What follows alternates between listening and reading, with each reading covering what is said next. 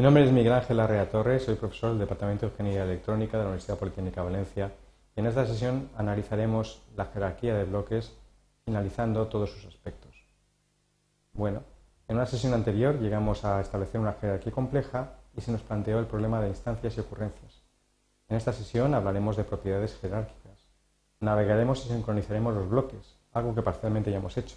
Y sobre todo haremos énfasis en la necesidad de anotar los proyectos ORCA, singularmente los de jerarquía compleja. En todo momento seguiremos, en la medida posible, el tema 3 del libro Diseño electrónico con, ORCAD, editado por esta universidad.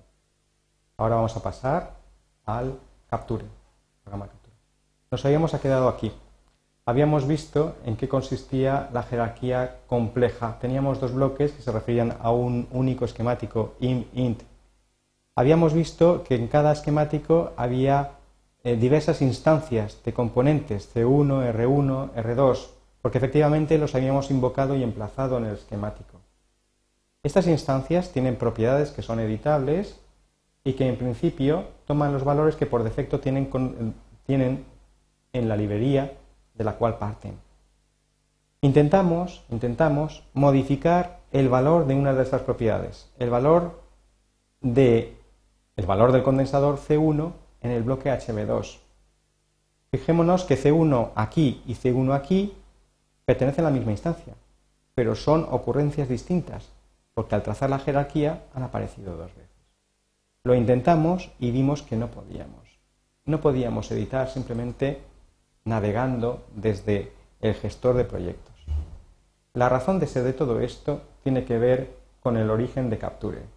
Capture proviene de un programa de hace 25 años, Schematic Design Tools, que básicamente era un editor de esquemáticos. Cuando uno trabajaba con ese programa en la edición de jerarquías simples, toda la información estaba contenida en el esquemático. Pero cuando trabajaba con jerarquía compleja, cada esquemático solamente podía representar un dibujo, y ese dibujo incorporaba las propiedades que como instancia tenía el componente. Si ese esquemático se utilizaba varias veces, era necesario crear un fichero intermedio, que entonces se llamaba de anotación, que contenía toda la base de datos. Aquí ocurre otro tanto. Nosotros estamos editando un esquemático, pero si queremos diferenciar propiedades en la instancia de un símbolo, tenemos que hacerlo de alguna manera explícitamente. De hecho, Capture maneja los proyectos según sea su tipo. En los proyectos tipo eh, PSPICE y Programmable Logic, el modo de edición de propiedades, por defecto, es de tipo instancia, porque en esos proyectos que no están pensados eh, directamente para la implantación física, donde lo único que importa es la síntesis o la simulación, eh, rara vez los bloques eh, reutilizados diferirán en alguna de sus propiedades.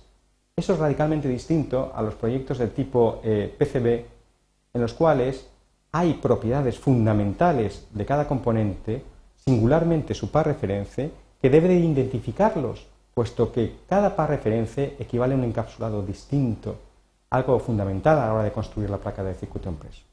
Bien, la edición eh, por defecto se rompe si uno edita una propiedad de ocurrencia explícitamente, haciendo edit properties y entrando en el editor de propiedades.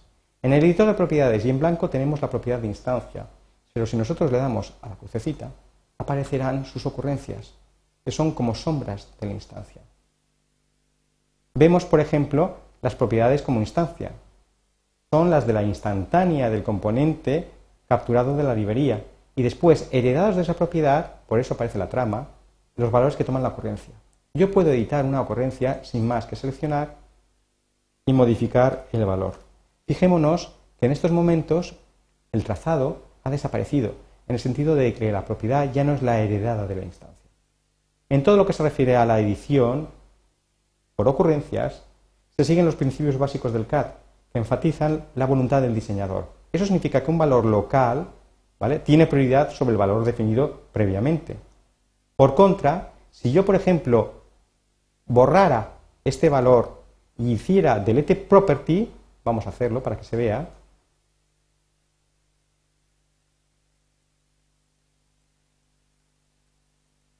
heredaría el que tenía en la instancia. Y si en la instancia no tuviera ningún valor, cogería el que tenía definido en la librería. Bueno, pues voy a darle aquí un valor de 2 nanofaradios y eso me permitirá trabajar con valores distintos de condensador para el bloque 1 y para el bloque 2. Hago apply y cierro. Hago eh, hasta en hierarchy y ahora claramente las señales OUT1 y OUT2 debían de ser distintas. Y si lanzo la simulación, observaremos que claramente son distintas frente a la OUT inicial, que nos, nos podía presentar como mm, meta. Bien, el concepto de ocurrencia y distancia es fundamental. Eh, un planteamiento importante sería eh, el que hemos dicho. En cada esquemático, el par referencia identifica la instancia de cada símbolo. Si yo me voy a Window y me voy al proyecto y veo la jerarquía actualizada como está, me podía preguntar, si el par referencia identifica el símbolo, ¿por qué este C1 y este C1 son distintos para PSPICE? Es más, ¿por qué este R1 y este R1 son distintos para PSPICE? Esto ocurre porque cuando ejecutamos PSPICE se crea un netlist automáticamente y ese netlist tiene un formato como el que se ve aquí. Vemos el condensador C1 de HB1 y el condensador C1 de, HB2. B2 y de HB1. Cada uno de ellos es identificado con una línea distinta, lo que se denomina línea de dispositivo, y lo que les diferencia, lo que da personalidad, es el path jerárquico que señala C1 alcanzado desde root. CHB2C1 es el condensador C1 del bloque 2, CHB1 C1 es el C1 del bloque HB1. Por tanto, en este tipo de diseños para simulación no es necesario más que asegurarse de que en cada esquemático el par referencia sea distinto. Volveremos al asunto cuando tratemos eh, de qué materiales eh, necesitamos para hacer todo el diseño, sobre todo para generar también el layout. De momento, incidamos el aspecto de la sincronización. Supongamos que yo quiero hacer modificaciones. En la aproximación top-down, como estoy arriba en el mismo esquemático, puedo descender la jerarquía sin problemas. Y aquí, por ejemplo, imaginémonos que estoy interesado en tener una segunda entrada. Esta segunda entrada la voy a llamar de ajuste. Y voy a incluir aquí un cablecillo. Hago File Save y cuando yo subo de jerarquía, el bloque no ha sido actualizado. Se dice que el diseño no está sincronizado. Pero es fácil dentro de un diseño sincronizar. Basta con hacer botón de derecha, Synchronize Up me aparece Adjust, el nuevo pin, y si yo selecciono este bloque sabiendo que comparten el mismo esquemático, botón de la derecha, Synchronize Across, y todos los bloques sibling, todos los bloques que comparten el mismo esquemático dentro de la página, se pueden actualizar. Hemos visto, por tanto, cómo se puede modificar el nivel superior desde el nivel inferior. En definitiva, una aproximación bottom-up. Es importante ver las propiedades de Adjust. De hecho, Adjust aparte del tipo, tenía una propiedad que es isNoConnect. Esta propiedad sirve para indicarle al checador de regla de diseño que si este pin está al aire es voluntariamente, no como consecuencia de un olvido. Si yo le digo isNoConnect y le pongo un OK, estoy indicando con ello al checador de regla de diseño que no hay problema, que el pin está al aire. Es interesante hacerlo. De hecho, De hecho, si yo ahora colocara aquí un símbolo isNoConnect, conmutaría esa propiedad. Vamos a ver si lo consigo. El símbolo isNoConnect es un pseudo componente que actúa sobre el checador de reglas de diseño estableciendo si un pin se deja al aire voluntariamente o no. Eso es válido para el checador de reglas de diseño, pero el checador de rediseño no es tan importante como el simulador. En PSPICE AD normalmente existe un chequeo de reglas eléctricas previo y si se encuentra un pin de entrada o de salida al aire me dará un mensaje de error.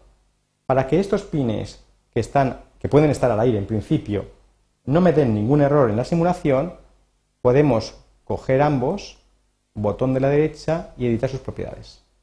entonces definamos una nueva propiedad que es válida para PSpice, ¿vale? Válida para PSpice. Aquí tenemos las propiedades PSpice. Selecciono y hago New Row y digo propiedad float. La propiedad float por defecto tiene valor error. Si el pin está al aire, dará error. O puede tomar, en el caso de aplicaciones digitales, el valor UniqueNet, en cuyo caso ese pin se le asignará un trocito de cable, digámoslo así, con un nombre de nudo. O bien, en el caso de aplicaciones analógicas, darle el valor R to GND. En este caso, cuando el pin está flotando, el PSpice automáticamente le conecta una resistencia de un valor muy elevado, en la inversa de la, mínima, de la conductancia mínima, estamos hablando del orden de gigaohmios, ¿vale? Y resolverá el circuito. Hago apply, ok. Bueno, como he dejado un espacio como he dejado esto en blanco, en principio me, me dice que no puedo editarlo sin valor. Cancelo. Digo apply y ya tengo esta propiedad.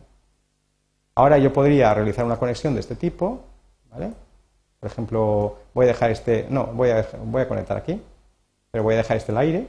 Si no fuera por la propiedad me daría un mensaje de error y lanzo la simulación. No he hecho ninguna modificación importante. Bueno, sí. Control Z es fundamental para el diseño. Simulo.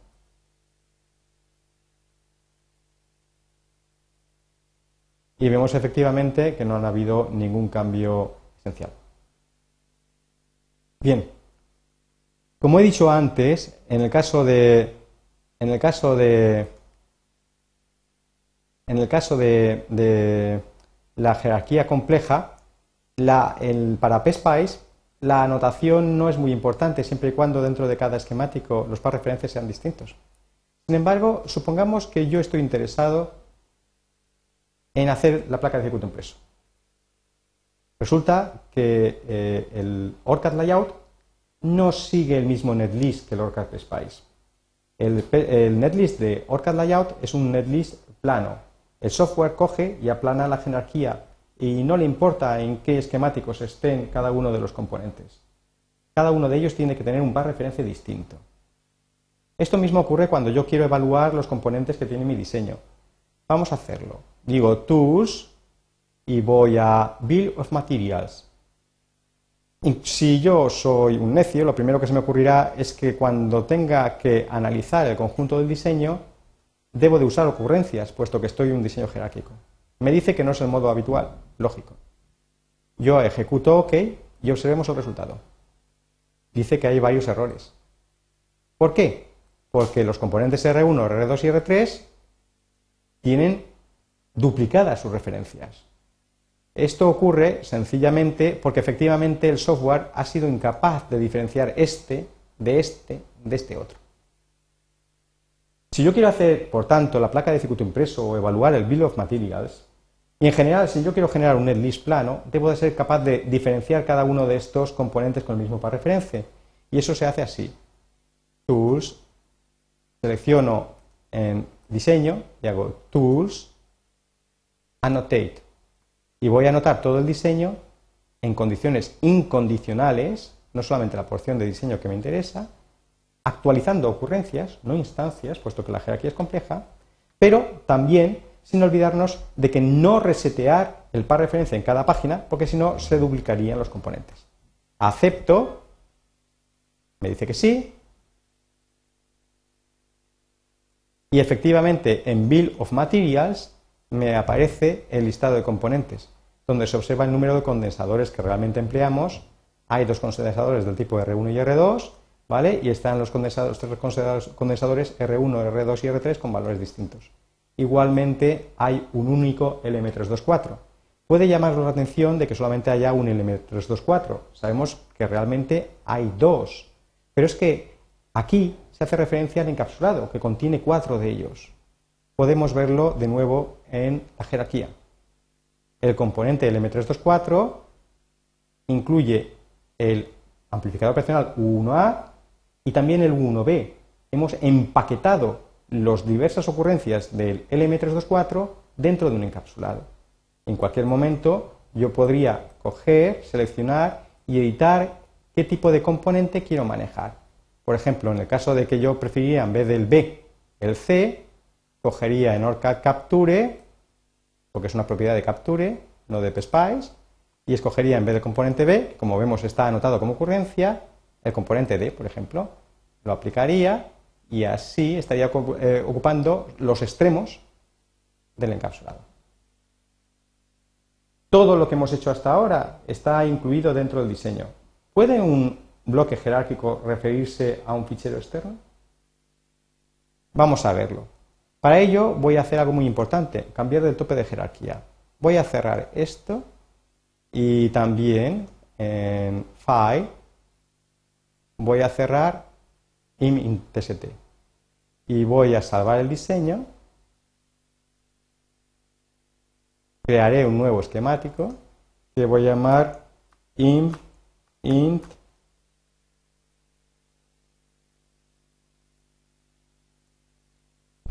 tstp. Le digo que OK y cojo este esquemático porque no está abierto, puedo operar sobre él, lo arrastro sobre este.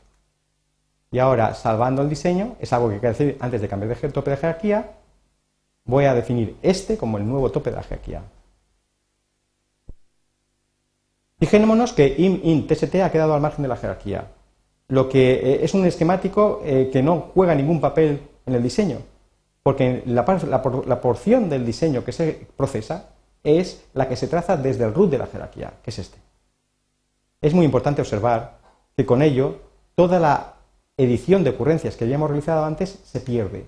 Eso significa que una misma instancia puede tener ocurrencias distintas según desde dónde se alcancen esas ocurrencias, o sea, según cuál sea el tope de la jerarquía. Bien, volvemos a este esquemático y voy a cambiar en este y en este, lo voy a hacer a la vez, el contenido del bloque. Botón de la derecha, Edit Properties. En vez de escoger Implementation int, voy a coger la Implementation int p. Bueno, se puede hacer de, eh, de golpe, seleccionando botón de derecha, Edit, y le pongo int, int p. Ok. Y lo más interesante, no voy a cogerlo de este diseño, lo voy a coger externo. Me voy a My Resources y este eh, esquemático estará en otro diseño externo. Fijémonos que la, podemos hacer la descripción de la Implementation Path, lo podemos hacer eh, en términos absolutos, o sea, desde E, o bien sería más razonable hacerlo en términos relativos, por ejemplo, eh, colocando el path desde la posición de la carpeta que contiene el proyecto S51. ¿Vale? Eso es más elegante y facilitaría la portabilidad, aunque no demasiado, porque aunque la portabilidad de las referencias externas se simplifique, los proyectos PSPICE siguen teniendo una gran necesidad de otros ficheros externos, por ejemplo los de estímulos, los de modelos, etcétera. Es por eso tan importante mantener el sistema de ficheros cuando uno tiene que pasar información de un ordenador a otro. digo apply y cierro. Efectivamente, ese esquemático ya existe. Y si yo selecciono y me hundo en la jerarquía, lo tengo aquí. Fijémonos cómo es un esquemático contenido en My Resources. No está dentro del diseño. Una de las características es que no funciona la sincronización. Vemos cómo tiene una entrada, mientras que sus bloques jerárquicos tienen dos. Vemos cómo a C1 se le ha dado un valor. Este valor se denomina parámetro jerárquico. El arroba le concede naturaleza jerárquica. Voy a subir. Si yo hago aquí, intento hacer sincroniza up, no se puede. Así pues, si queremos, si queremos ser coherentes, me veré obligado a eliminar estos terminales estos pines. Bien, los bloques jerárquicos tienen, pueden tener parámetros jerárquicos. El parámetro jerárquico está definido más abajo, habrá que darle valor aquí arriba. Eso es fácil de hacer. Selecciono el bloque y el otro bloque y vamos a darle propiedades de usuario con control. ¿Vale? Botón de la derecha, Edit Properties. Me coloco aquí y hago New Row. La propiedad se llamaba CapValue. es la que a través de la arroba, a través arroba, va a permitir enlazar con el valor de C1. Le voy a dar un valor por defecto. Las propiedades siempre tienen que tener valor por defecto. Le digo apply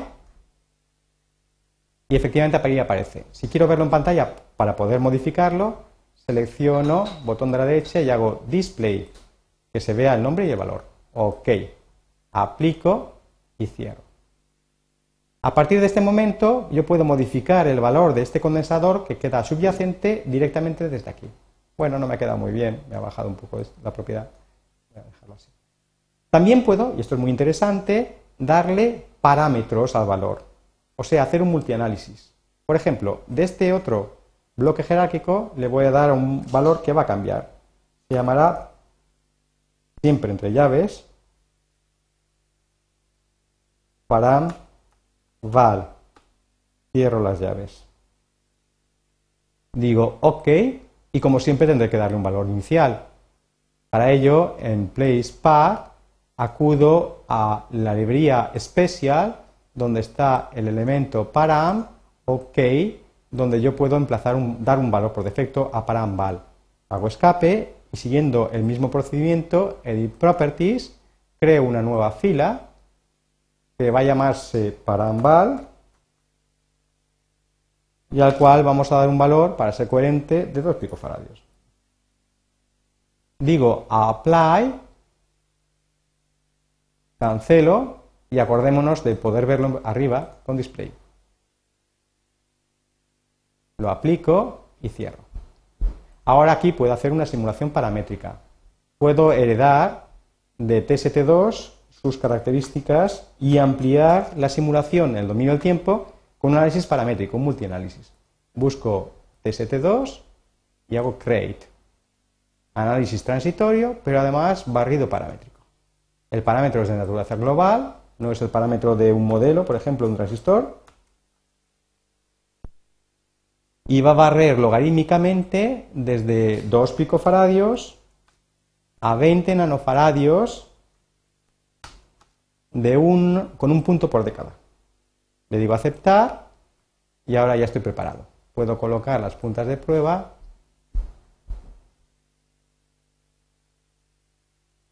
y una vez puestas, simular. Cuando da mensajes de ese tipo, se emociona abortó a causa de errores durante el netlist, debemos de estar tranquilos. Siempre ocurre entonces que cuando vamos a ver el netlist generado, aparece solo una línea tranquilos. Eso es una buena señal, porque basta con cerrar el a salvar y cerrar el proyecto para recuperar. Cierro este esquemático que era de MyResource, que no juega ningún papel ya, y cuando